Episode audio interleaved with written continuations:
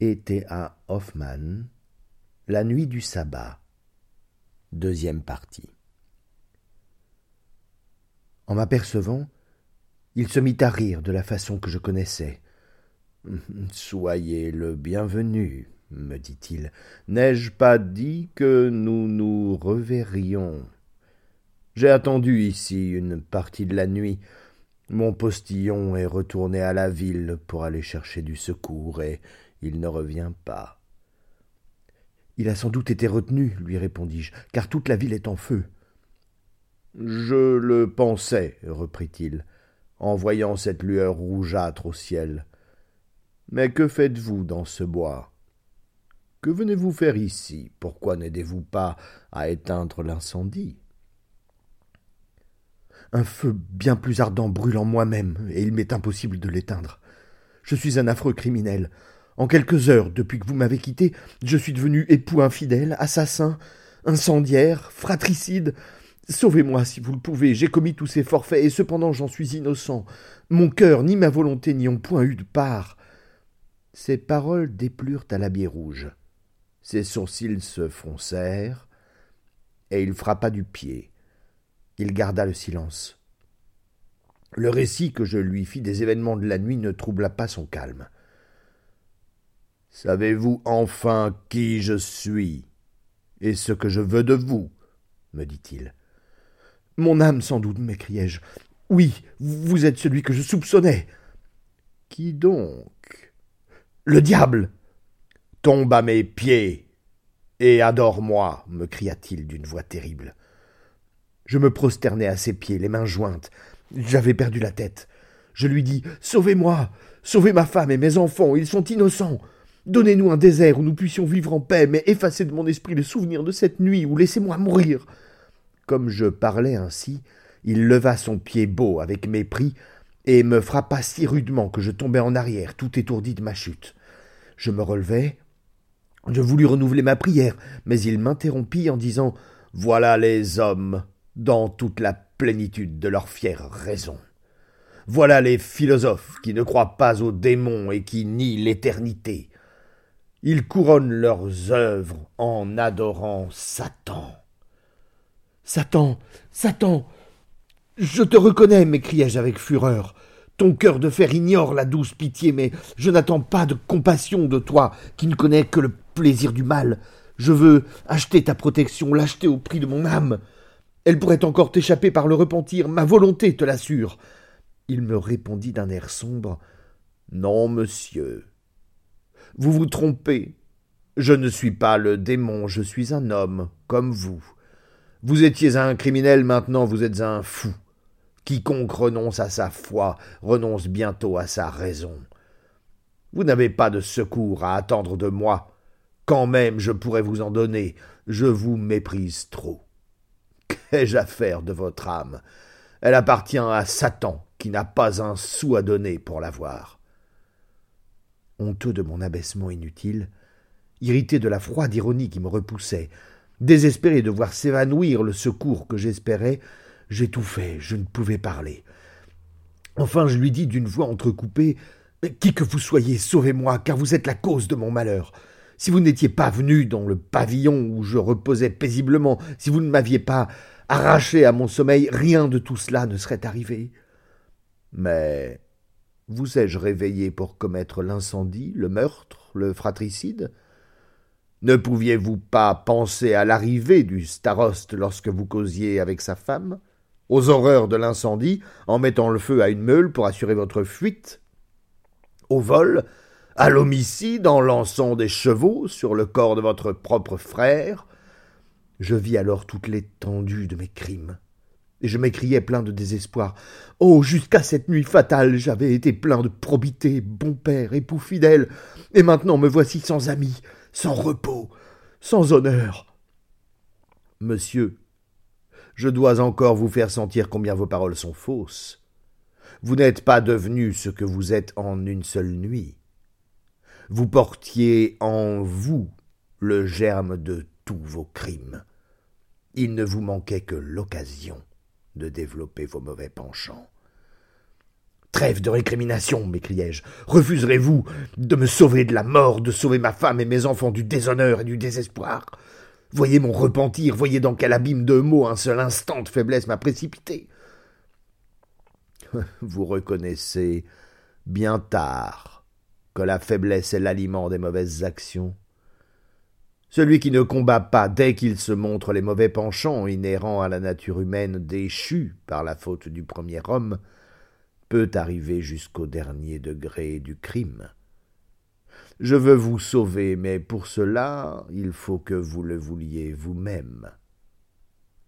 Me connaissez-vous à présent? Et comprenez-vous ce que je veux de vous? Tandis qu'il parlait ainsi, il me semblait que son habit rouge brillait comme une flamme, et qu'une nuée se formait autour de lui. Mille nuances éclatantes se succédaient devant mes yeux affaiblis.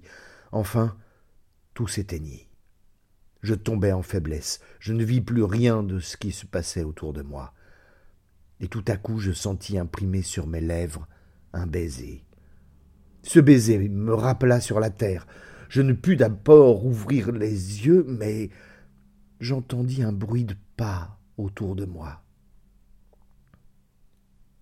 En ce moment précis, une douce haleine rafraîchit mes joues brûlantes, et un second baiser effleura mes lèvres.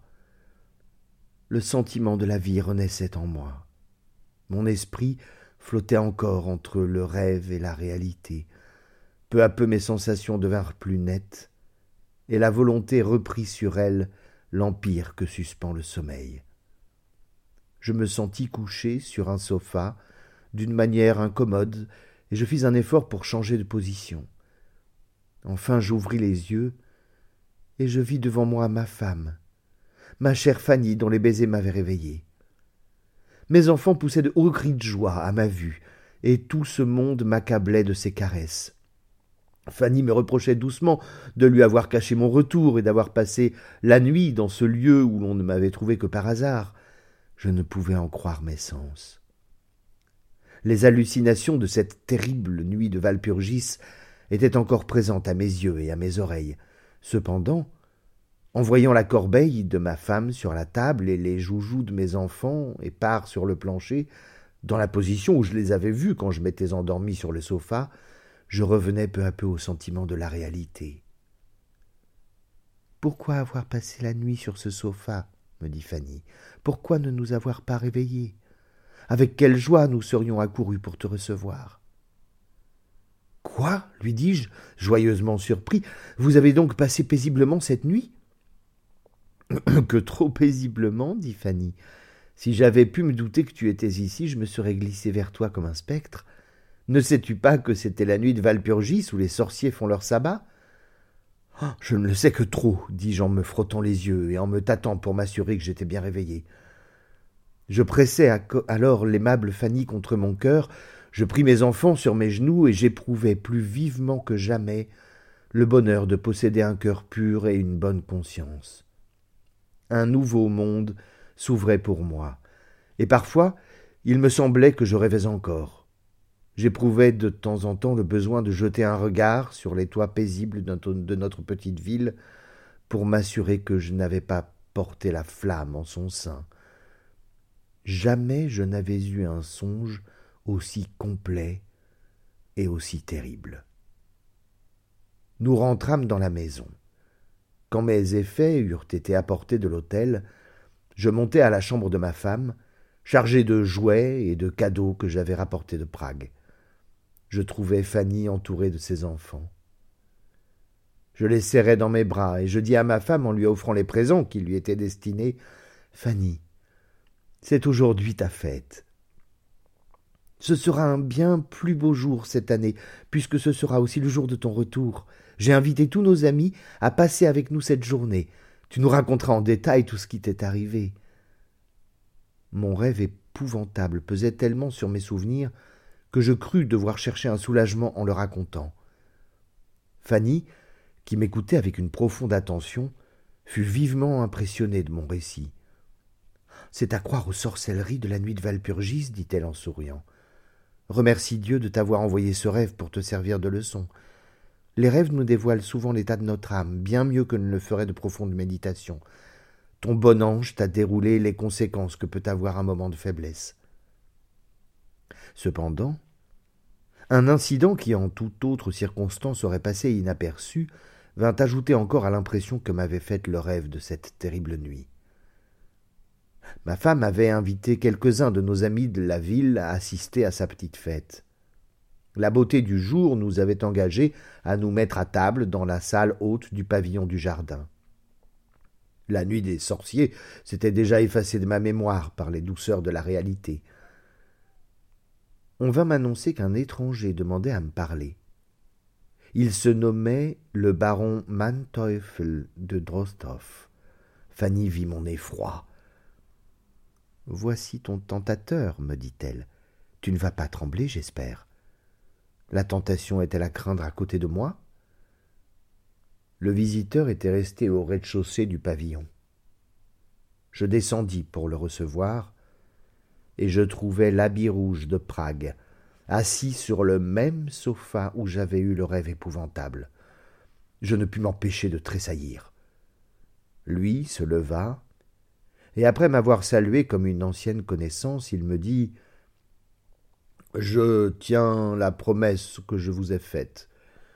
J'ai voulu connaître cette aimable Fanny dont j'ai lu les lettres. Je vous amène de mon de plus mon frère et sa femme qui vous connaît déjà.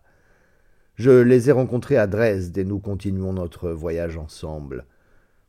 Tandis que je le remerciais poliment de sa visite, je vis entrer un homme d'une tournure distinguée et d'une forte corpulence, en compagnie d'une dame en, d'une habit de voyage. Nouvelle émotion, plus vive encore. C'était Julie, la femme du staroste. Les femmes sont plus habiles que nous à contenir l'expression de leurs sentiments intérieurs.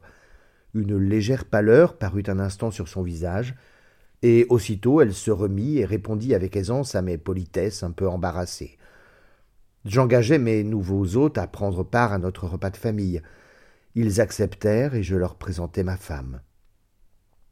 Le baron de Manteuffel dit à Fanny Je vous ai déjà connue à Prague, madame, lorsque je surpris bien involontairement les petits secrets que vous confiez à votre époux. Je sais tout, dit Fanny. Vous avez payé ces confidences de quelques milliers d'écus, mais vous n'en êtes pas moins un méchant homme, car vous vous avez causé à mon mari un cauchemar terrible. Et ce n'est pas tout encore, Fanny, dis-je à mon tour, car si tu vois devant toi le tentateur, voici l'objet de la tentation. À ces mots, je lui présentai Julie, l'épouse du staroste. Fanny se troubla un instant, mais elle se remit bientôt. Elle embrassa Julie comme une sœur et la fit asseoir auprès d'elle d'un côté et l'habit rouge de l'autre. Fanny et Julie se comprirent aux premiers mots qu'elles échangèrent. Elles eurent mille choses à se dire et firent de moi l'objet de leurs attaques. Pour moi, c'était chose étrange de voir ces deux femmes l'une auprès de l'autre. J'appris bientôt de Julie qu'elle était très heureuse. Elle aimait beaucoup son mari, et avait pour le baron, son beau-frère, un attachement respectueux. Celui-ci, Retiré dans une terre qu'il possédait en Pologne, auprès de celle de son mari, s'y livrait à des études philosophiques et à des travaux agricoles. Il répandait ses bienfaits sur tous les malheureux des environs. Julie en parlait avec enthousiasme. Je racontai mon rêve au baron. Monsieur, me dit-il après un silence prolongé, ce rêve contient des enseignements profonds. On pourrait en tirer des conséquences psychologiques bien intéressantes. Nous achevâmes la journée en jouissant d'un vrai bonheur. Les voyageurs se remirent en route. Nous nous fîmes les adieux les plus affectueux, mais aucun de nous n'osa dire au revoir.